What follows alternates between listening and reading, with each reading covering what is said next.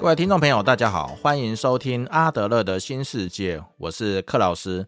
今天要跟大家分享的主题是生命的意义啊，主要的内容是来自于阿德勒知名的著作《自卑与超越》这本书。那生命的意义是什么？你生命的意义啊，其实就是你现在所过的生活哦，对你所产生的意义哦，只是你觉得现在这个生活对你来说是否有意义？那不管你觉得现在的生活方式对你来说有没有意义，哦，但是从你心里的世界来说，哦，其实都是有意义的，哦，或者是说你的认知，哦，你的行为，哦，一直在往你心里的目标前进，哦，所以要达到心理目标的这件事情来说，哦，这些行为，哦，都是有意义的。不过，如果你觉得你现在所过的生活没有什么意义，那接下来可以问自己几个问题。第一个。为什么你还要用现在的方式过生活？好，第二个，什么才是有意义的生活？那么第三个就是如何改变成你想要过的有意义的生活？在分享这几个问题之前，呃，我们先聊聊改变的可能。呃，我们不能够改变过去所发生的事情，哦，但是我们可以改变这些事情哦对我们的意义。哦，因为阿德勒提到。决定人生的不是经验哦，而是我们自己赋予经验的意义所决定的。哦，既然我们所经历的事情的意义哦是我们自己所赋予的哦，那就表示我们不受经验本身所控制。那针对同一个事件，我们也可以赋予完全不一样的意义哦，那么我们就不会被过去所发生的事情哦所束缚。那有另外一派的说法。哦，是主张所有事件的发生哦，都是事都是被决定的。意思就是说，一件事情的发生哦，存在一些前置的条件。那如果这些条件被满足的话，那么这件事情就会必然会发生啊。这种论点就是决定论哦。不过阿德勒的心理学哦，并不认同这种决定论的观点，那而是认为意义不是由环境或经验所决定的哦，而是我们自己。赋予环境或经验的意义后，由我们自己哦决定了自己哦。那回过头来看，既然你的未来哦不一定受到你过去的生长环境哦、你的家世背景或你过去的经验所影响，那么为什么你要用现在的方式过生活呢？哦，绝大多数的人哦可能并不清楚自己为什么要用这这种方式来过生活哦。可能你不喜欢自己的想法。哦，不喜欢自己对某些事情的看法，那不喜欢自己的某些行为，那不清楚自己为什么要用这种方式跟别人相处，或不知道自己为什么要逃避人群，不喜欢自己的哦一大堆事情。那么既然不喜欢，那为什么还是要这样想？为什么还是要这样做呢？哦，主要的因素很有可能就是个体心理学里面所谓的统觉基模的缘故。哦，这个统觉基模哦，就是五岁以前的自己哦，这个是一个心理的自己哦。我们在这个节目的第二季第五集的五岁超偶师中哦，把五岁以前的自己哦形容成是超偶师哦，就是操作布袋戏戏偶的师傅。那我们现在的自己哦，比较像是被操作的戏偶哦，被谁操控呢？哦，其实就是五岁以前哦就形成心理世界的自己。哦，阿德勒提到，一个人从出生起，哦，便开始了对于生命意义的追寻。那么到了五岁，哦，已经形成了一套统一而完整的行为模式，哦，能够开始用他们自己的方式来应对外在世界的各种问题跟任务。那么一个人对外在世界回应的方式，哦，就称为生命风格。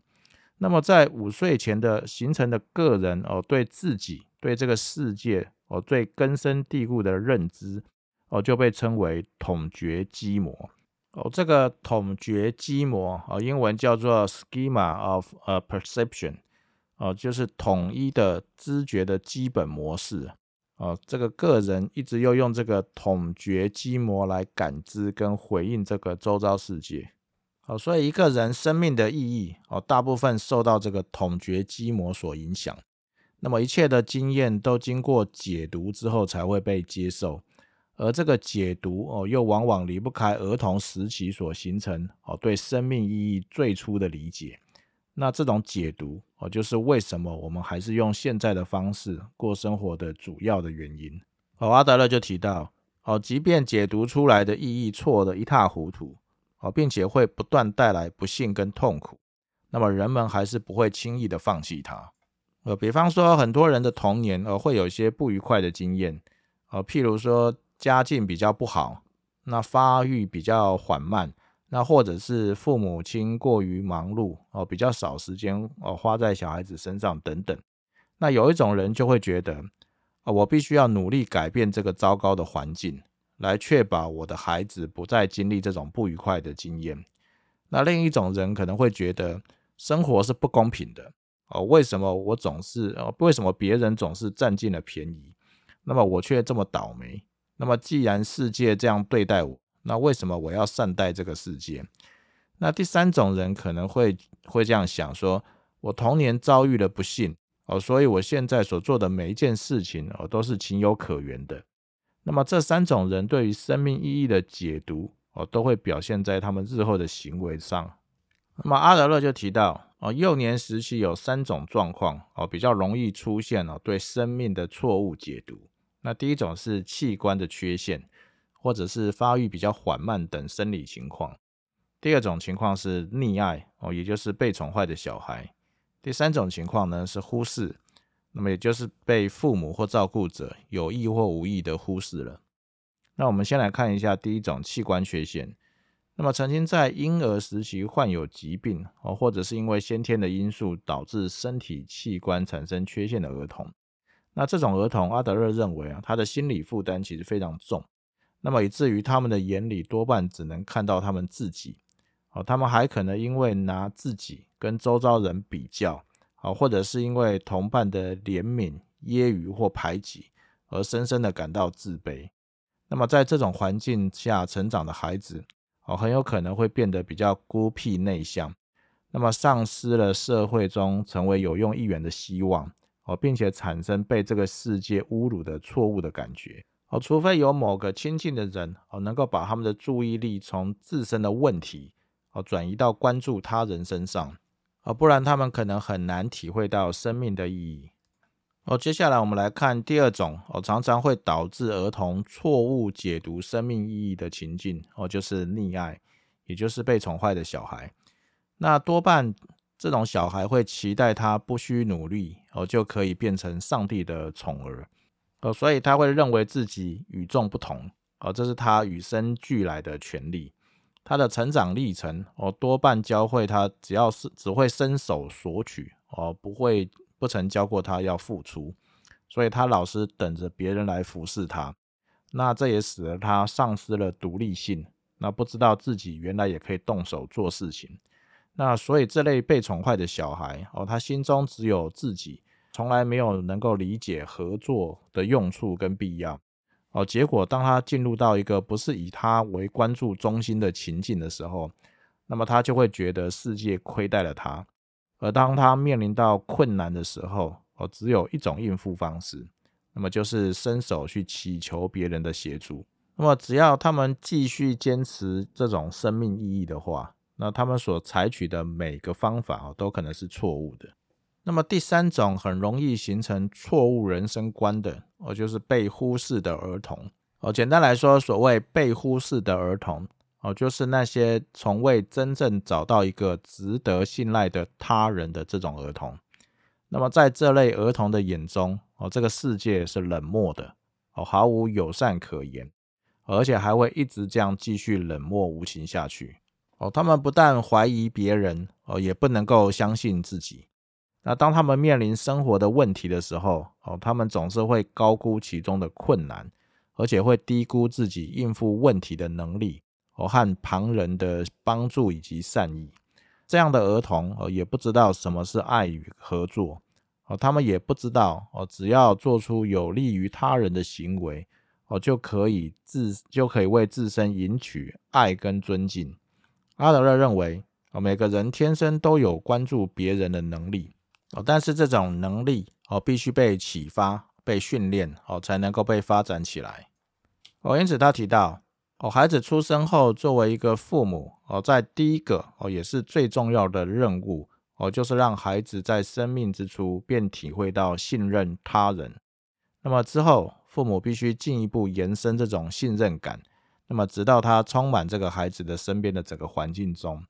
如果父母在第一个任务哦，也就是获得儿童的关注、喜爱、合作失败了，那么这个儿童哦就很难在将来建立起跟他人之间的伙伴关系，也就是很难培养他的社群情怀。那么阿德勒在一些研究中发现，被完全忽视哦、被憎恨或者是说被排斥的儿童身上发现哦，他们完全看不到合作的存在。生活非常的孤单哦，无法与人交往，全然无视自己哦，有可能帮助他们和别人共同生活的人事物哦。以上这三种情境哦，器官缺陷、被溺爱跟被忽视哦，都很有可能导致当事者哦对生命意义做出错误的解读。那么，生活在这种环境下的儿童几乎都需要帮助哦，来修正他们面对问题时候的行为模式。那他们必须被帮助，我才能找到一种对生命更好的解读。好，接下来我们来看第二个问题。哦，什么才是有意义的生活呢？我前面提到，哦，你生命的意义，哦，就是你现在所过的生活对你产生的意义。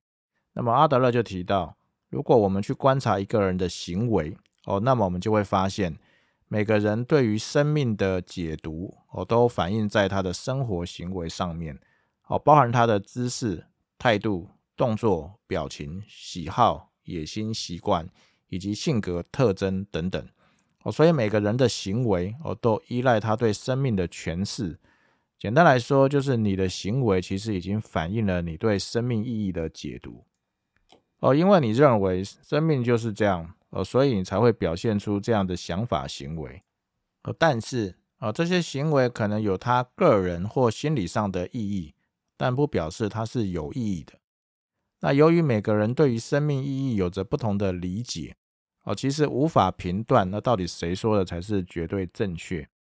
那只要对生命的意义解读有它的相对的道理，哦，那我们就不能说它的道理是绝对错误的。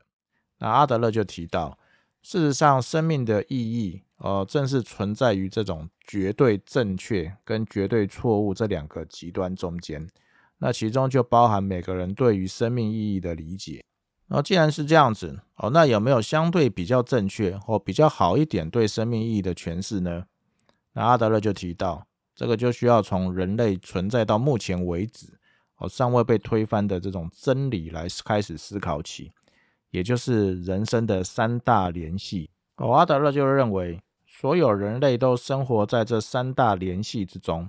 那么现实世界是由这三大联系所构成的，而人类则需要面对这三大联呃联系所产生的问题，而我们也会在各自面对这些问题的解答当中，哦找到个人对生命意义的解读。好，第一个联系是我们生存在地球上，那么到目前为止，哦人类还没有办法脱离地球去过生活。那换句换句话说，哦我们其实无处可逃。那我们必须在这个联系之下，哦，依靠我们所居住的地球，哦，提供给我们的资源来来生存，所以我们的行为，哦，都要能够确保人类的未来能够延续。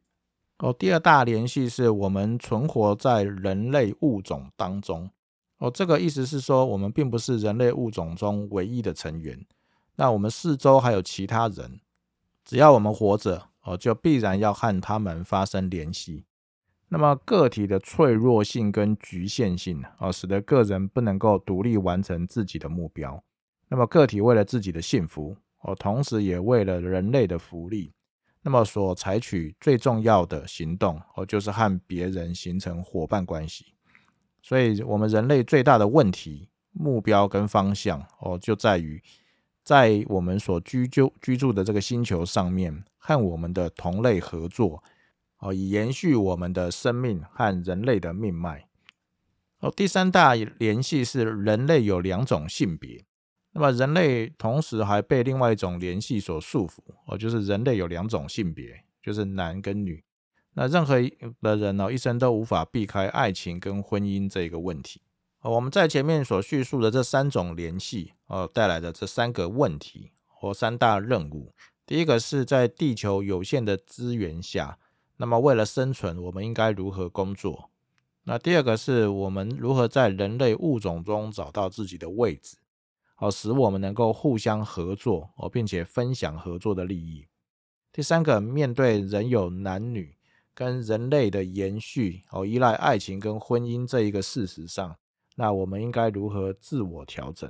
哦，所以个体心理学的研究就发现哦，人类所有的问题哦，都可以归纳到这三大任务上或三大问题上。第一个就是职业生涯。第二个是社会与人际，第三个是两性，哦，这三个问题之上，也就是说，针对这三大问题，那或三大任务，我做出正面而具体的贡献，就可以感受到生命是有意义的。哦，假如有一个人，哦，他的爱情生活非常甜蜜而融洽，那工作上也取得了很好的成就，而且呢，也有很多很好的朋友，那么我们就可以推断说，这样的人。哦，可以感觉到他的人生是一种富有创造性的过程。我生活中充满了机会，哦，感觉没有不能克服的困难。那么我们就可以推论，这个人哦会感觉到生命是有意义的。那假如另外一个人哦，他的爱情生活很糟糕，哦，或者或者是完全没有爱情，那工作上也没有办法发挥，哦，也没有什么朋友，那么我们几乎可以断言。哦，生活对他来说，哦，既痛苦而且危险，那么活下去也是一件困难的事情。哦，或者是一个罪犯，哦，是一个杀人犯，或者是一个酗酒者、吸毒者，哦，或者是嗜赌如命等等。那我们也可以推论，哦，在他的眼中，生命的意义是属于一种比较个人私有的意义。哦，他们从自己认为的成功中体会到的，其实其实是一种自欺欺人的优越感。那么这种个人的优越感，哦，只对他自己有价值，哦，所以其他人大概会认为，哦，他们的生命是没有太多正面意义的。哦，从这边就可以推论，生命真正的意义，哦，是存在于个体与他人的互动中。哦，简短来说，生命的意义就在于奉献与合作。哦，第三个问题是如何才能变成你想要过的有意义的生活呢？我前面提到，我决定人生的不是经验本身，哦，而是我们自己赋予经验的意义来决定的。那么又提到，那我们之所以受到这个错误经验的解读所影响，而或者是无法重新赋予经验新的意义，那主要是受到五岁之前所形成的这个统觉基模所影响。那么要如何观察出这个统觉基模是什么呢？那么阿德勒就提到，哦，主要是观察童年的记忆或者是梦。哦，阿德勒就举了几个例子，哦，来看看这些早期记忆所呈现出的生命意义。哦，第一个例子是一个小女孩回忆到，呃，咖啡壶掉在桌子上，哦，我被烫伤了，那这就是生活。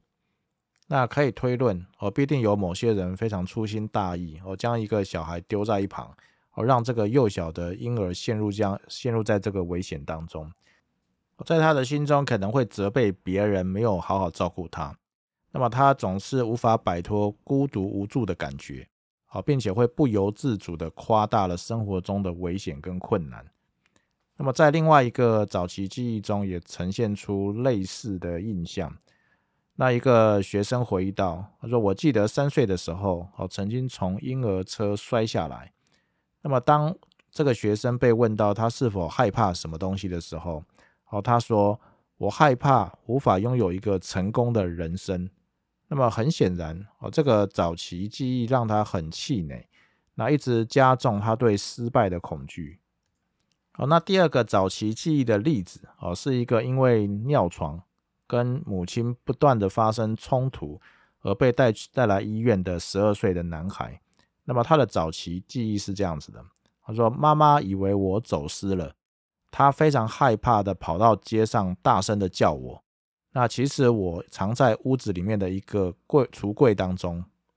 那从这个记忆中，我们就可以了解，生命对他来说意味着制造麻烦来赢得关注。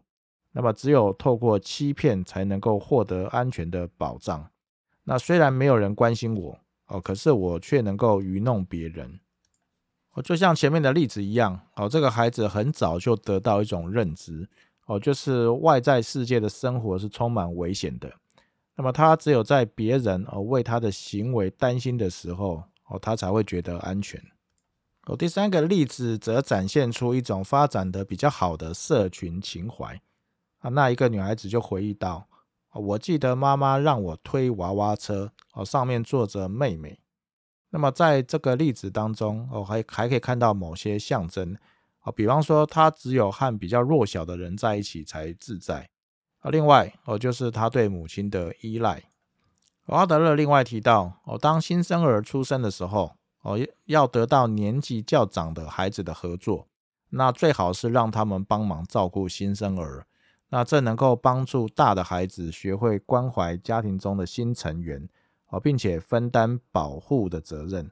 那如果得到了大的孩子的合作哦，那他们就不会觉得新生儿抢走他们应有的属于自己的关怀和重视哦，才不会心怀怨恨。哦，第四个例子哦，是有一个女孩被问到她早期记忆的时候，说道：“她说我和姐姐还有另外两个女孩一起游玩。”那么在这边可以看得到，他正慢慢学习跟别人交往。那么，可是当他提起他最大的恐惧的时候，他说：“我怕别人都不理我。”那这个时候就可以察觉到他缺乏独立性。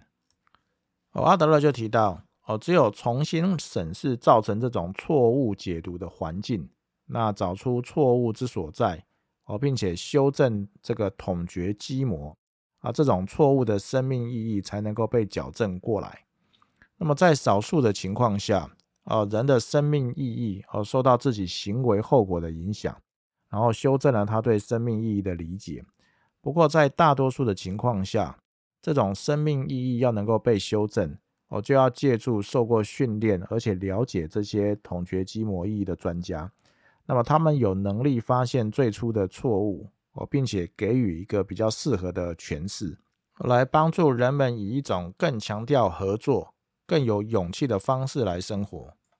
我看完这三大问题之后啊，我们回顾一下，哦，人生的每一项任务啊，都需要在人类社会的框架中来实现，也都需要众人的合作才有可能完成。哦，古人就说过：“一日之所需，哦，百工思为备。”那我们得以生存的食衣住行各方面哦，其实都是众人努力的结果。那么阿德勒就提到。生命的意义哦，在于奉献跟合作。那么，个人只有真正理解到这一点，哦，才能够充满勇气的面对自己的难题，哦，并且能够保有成功的可能。最后，我们来思考一下阿德勒所说的：决定生命的而，不是经验，而是我们自己赋予经验的意义所决定的。那么，既然改变是可能的，那如果你觉得你现在的生活没有意义，那么接下来我们可以问自己几个问题。好，第一个，为什么你还要用现在的方式过生活呢？第二个，什么才是有意义的生活呢？第三个，如何才能够变成你想要过的有意义的生活呢？好，以上分享的内容就到这边。好，今天分享的内容主要来自于阿德勒知名的著作《自卑与超越》这本书。好，这本书可以说是经典中的经典。啊，如果你喜欢《被讨厌的勇气》这本书的话，哦，那自卑与超越哦，更是值得我们去深入了解的。那对我们的人生，对于人性哦，将有更通透的认识。谢谢大家的收听。